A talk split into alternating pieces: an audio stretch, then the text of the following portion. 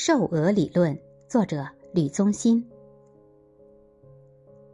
二战期间，王永庆注意到乡下人家饲养的鹅都异常瘦弱，故卖相不佳。脑筋动得很快的他，开始低价收购这些瘦鹅，利用农民弃之不用的菜根和菜叶，混合从碾米厂购入的碎米与稻谷，调配成高营养的饲料。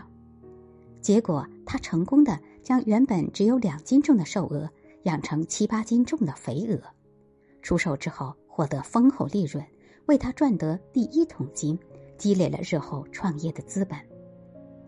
在养鹅的过程中，他体悟出一个重要的瘦鹅理论：忍耐等机会。人在失意时，不该怀忧丧志，应像瘦鹅般忍耐饥饿。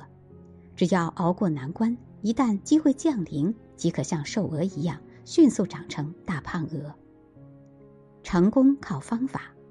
鹅不是天生就瘦，鹅之所以会瘦，是因为饲养方法错误；鹅之所以会胖，是因为饲养方法正确。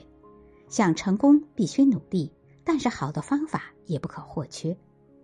经济低迷时期，无论是幸运的拥有工作的上班族，还是焦虑的正在求学的学生，王永庆的瘦鹅理论，都是激励大家勇于面对挑战的一股正能量。